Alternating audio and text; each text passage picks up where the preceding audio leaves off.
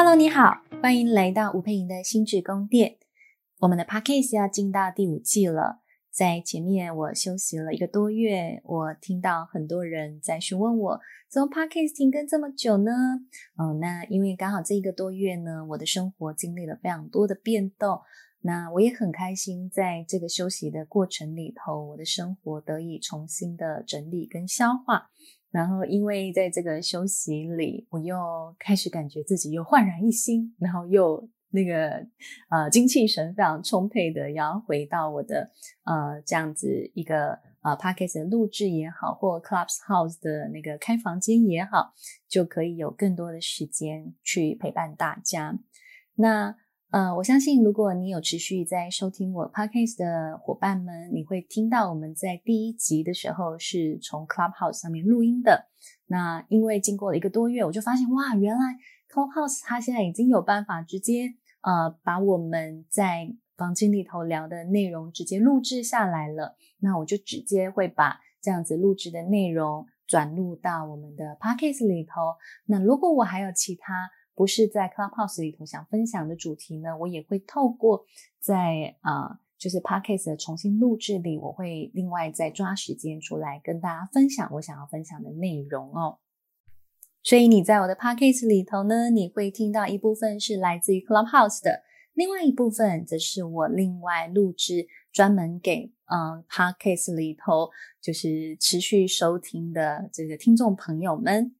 好，我今天呢，还是想要跟大家来点疗愈哦，我就觉得很想要跟大家讨论这个疗愈的主题。其实说真的，我觉得这个疗愈的主题，它并不是很多人会持续关注的。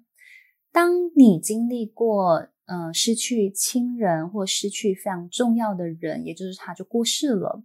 这个过世之后的这个悲伤的议题，我发现其实很多人不会。太花心思去关注它，因为更多的时候，在我们华人文化的传统里，我们都会认为说，呃，就是人走了之后，不要太难过，不然他会走不了。那我还记得我十多年前我妈妈刚过世的时候，其实那段时间我们真的家里都陷入了非常深的一个呃情绪低谷当中。然后我们在办完妈妈的丧事之后，其实也有人有有一些会通灵的人。他就会讲说，就是感觉得到我妈妈她还在附近，而且她很舍不得走等等的。然后那时候我当下听到这句话，其实我真的就立刻眼眶是泛泪，我心里觉得非常的难过，也非常的不舍。那我觉得里头当然有非常多复杂的情绪嘛，包括其实我妈妈其实生病非常长的时间，她洗肾也将近快要十年。我知道她的生活当中，因为身体病痛所所承受的那个苦，其实不是一般人可以理解的。那我就会觉得，其实这个死亡对妈妈而言，它真的是一个解脱。那当然，对我们家人而言不是啦。对我们家人而言，其实是非常难过的一件事。那我一边其实就会很犹豫，因为那时候我已经接触了心理学，我就会觉得说，那我到底能不能好好的哀悼妈妈？我到底能不能好好的哭啊？我知道哭其实是很心理卫生的一个行为。可是，当旁边的人说我妈妈很舍不得的时候，希望我们不要这么难过的时候，我就觉得说，这真的是超级心理不卫生的耶。哦，可是你就会知道，在传统文化里头，其实是对于这样商家，都会很希望商家能够赶快恢复这个伤痛，赶快回到原本的生活，都会认为这会是往生者最期待看到自己的呃家人也好，自己的后事也好，其实是。呃，能够过得好的，在这个过得好里头，好像才能够去让往生者真正的能够安心，然后前往西方极乐世界。但说真的，这其实对往生者的家族啊、家人来说是非常困难的一件事情，因为其实正常悲伤的量其实就非常非常的多，所以对于呃他们还在走那个悲伤历程的时候，一个压抑性的。或者是指导性的这样子的讯息，对他们来说是非常矛盾的的情况。好，那我今天我想我就先用一个我最近追的美剧来跟大家分享哦，因为这部美剧叫做《指定幸存者》，它其实在讲是美国政治的一个连续剧啊。为什么它叫《指定幸存者》？是因为呃，那时候啊，总统啊、副总统，还有很多的国会议员啊，都在一场呃爆炸当中，全部都罹难了。那这个主角呢，他是在这个会议之前，他就已经接到电话，他被指定为指定幸存者，意思就是说，如果全部这些总统、副总统啊，然后所有的这些人选们全部都挂了之后，他就会是被指派为。必须要担任总统的人，所以因此这个主角他就在这样子的因缘际会之下成为了总统。那这个故事我觉得其实真的非常有趣嘛，因为前面就看着他就是手忙脚乱的，然后必须很快的从一个呃。一般的政府官员，然后突然要升到总统的位置，他这个整个角色的认同啦、身份的认同啦、心境的转换，我觉得光是看他这样整个心境的转换，对我来说，我身为一个心理师，我就看得非常的过瘾，我就很想去体会，到底怎么有办法有一个人面对生活当中的巨变，然后还会想尽办法调试好自己，然后想尽办法去保护他的家人，想尽办法去支持他的家人。然后就会看到那个在白宫里头啊，他们呃政府官员们每天很忙碌的样子，要好像很多的 problem shooting 哦，就是。有各式各样的问题跑出来啦，街头的抗议啦，然后枪支的问题啦，然后性别的歧视啦，种族的歧视啦，等等各式各样的问题，然后都会攸关到就是所有的人对政府的一个印象跟观感，然后民调的支持啊等等，哇，我心想说哇，真的你要。烦恼的事情真的好多哈，但是我前面其实，在第一季我就光是看他们这样的心境转折，然后处理问题啦，做决策，我都觉得很过瘾。好，不过这不是我要讲的重点哦。我今天想要跟大家分享的重点是，到了第二季哈，第十一集的时候，在 Netflix 上面，它的主题叫做悲伤。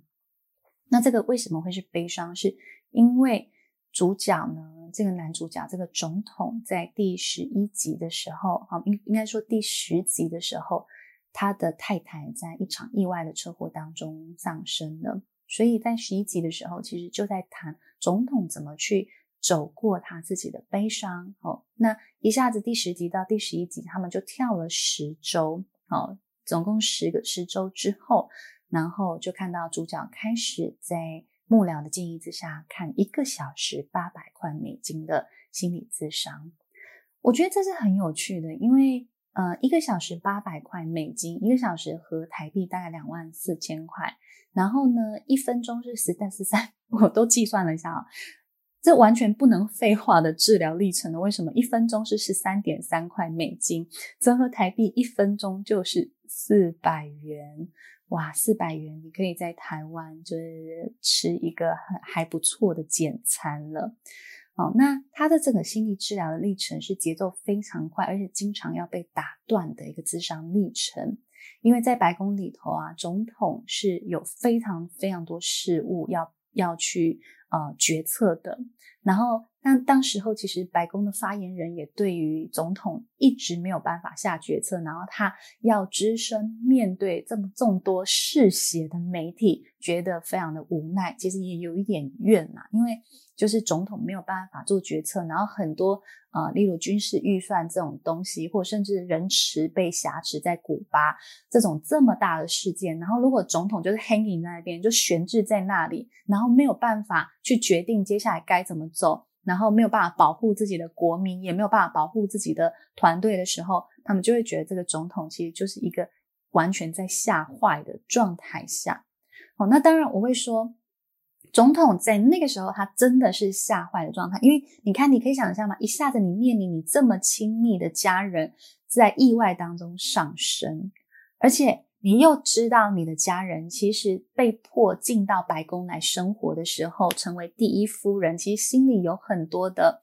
呃必须被迫改变的地方，包括他太太原本。呃，律师的职业就不能再继续执行律师的职业，因为他就要做第一夫人嘛。第一夫人有很多，也许是外交的，也许是公益的，也许是第一家庭的形象或政府的形象等等的，他都必须要放弃他原本关于他个人、他个人的 self identity 或他个人原本的角色，哈、哦，让他在嗯、我们说 chasing career，他的。他追寻他的成就的那个部分，他必须要舍弃，然后要当一个呃温文儒雅啦，然后呃就是在公众面前是非常有质地的一个第一夫人的情况下，其实他是牺牲非常非常多的。所以对总统而言的打击就会很大，因为他就会觉得说，好像是因为这个被指定成为总统的身份，导致他的太太好像会意外的上升。其实他都会觉得这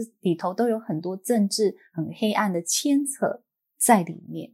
啊。那当然，我觉得这是整个总统他的心路历程。但是这一个心理治疗的过程，其实我觉得影响性是非常大的，因为他让。过了十周都没有办法谈论家人的总统开始愿意谈论了。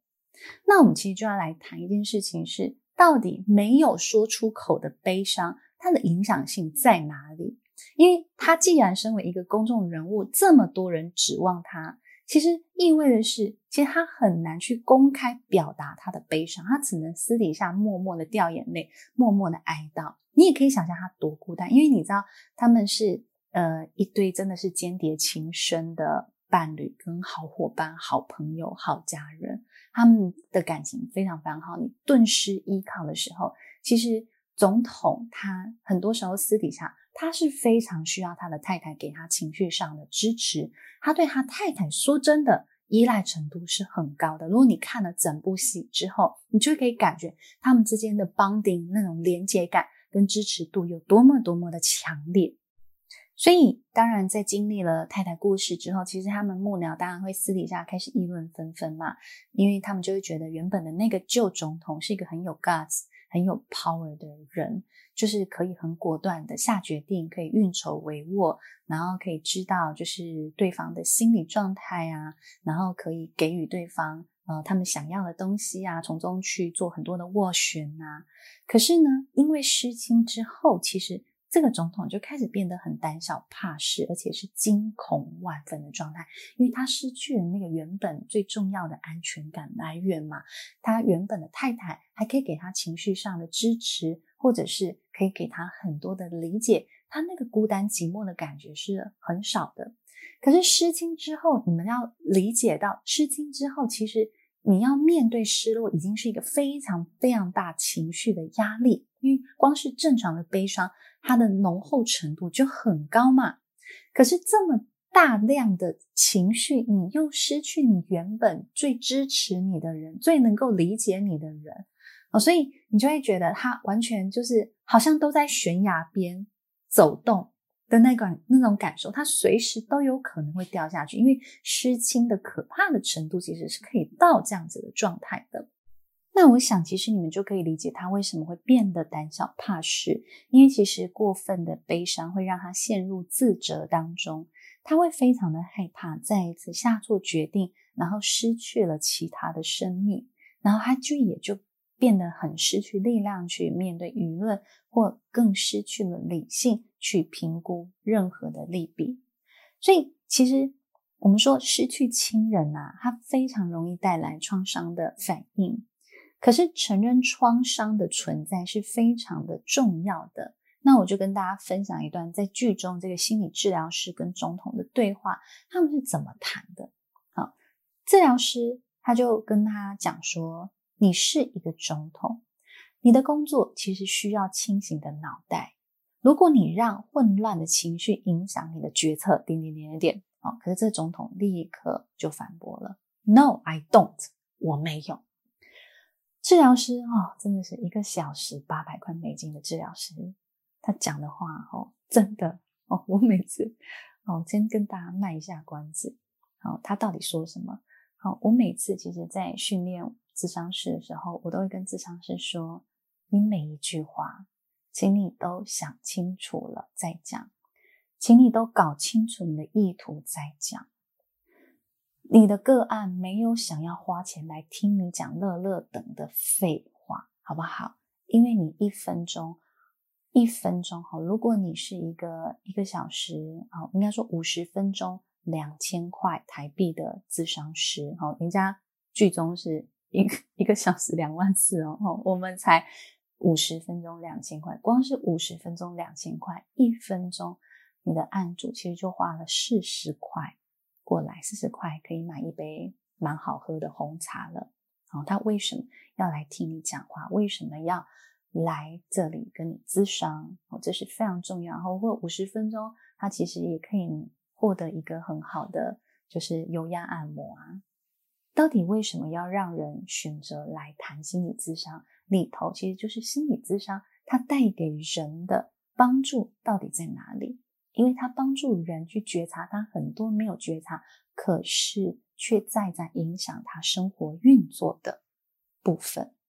所以这个治疗师这一个小时八百块美金的治疗师说了什么呢？好，他前面总统立刻反驳他说：“没有，我没有让混乱的情绪决影响我的决策。”治疗师就说：“不知不觉的问题就在这里，你不知不觉做了什么？诶，就这一句话，你知道这一句话非常简单，可是其实就烙印在总统的心里，因为让他开始反思：我是不是真的在不知不觉之间做了很多我以为没事，可是却很有事的决策呢？这真的非常重要，因为他这个。”对话里头，他讲了很多很多的事实，包括第一个，你必须要能够承认失亲后的悲伤跟创伤，可是你没有好好承认呐，你知道吗？好，第二个是，如果你没有体认到创伤，你的心智就会被创伤左右，而你不一定知道。好，第三个，当你不知不觉的被左右，你可能创造更多的悲伤或失控的场面。所以你看。总统他的确在不知不觉当中，他变得怕事。当那个时候，古巴的人质要求赎金，哈，古巴在挟持人质嘛，因为里面有很多啊、国会的议员呐，有很多就是啊、商业的大佬啦，它是一个贸易团嘛，哦，甚至白宫里头也有官员在里头。